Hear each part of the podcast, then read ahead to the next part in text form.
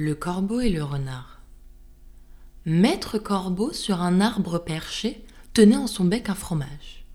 Maître renard, par l'odeur alléchée, lui tint à peu près ce langage.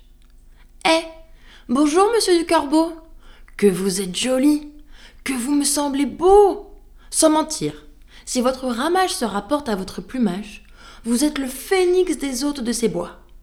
À ces mots, le corbeau ne se sent pas de joie et pour montrer sa belle voix, il ouvre un large bec, laisse tomber sa proie.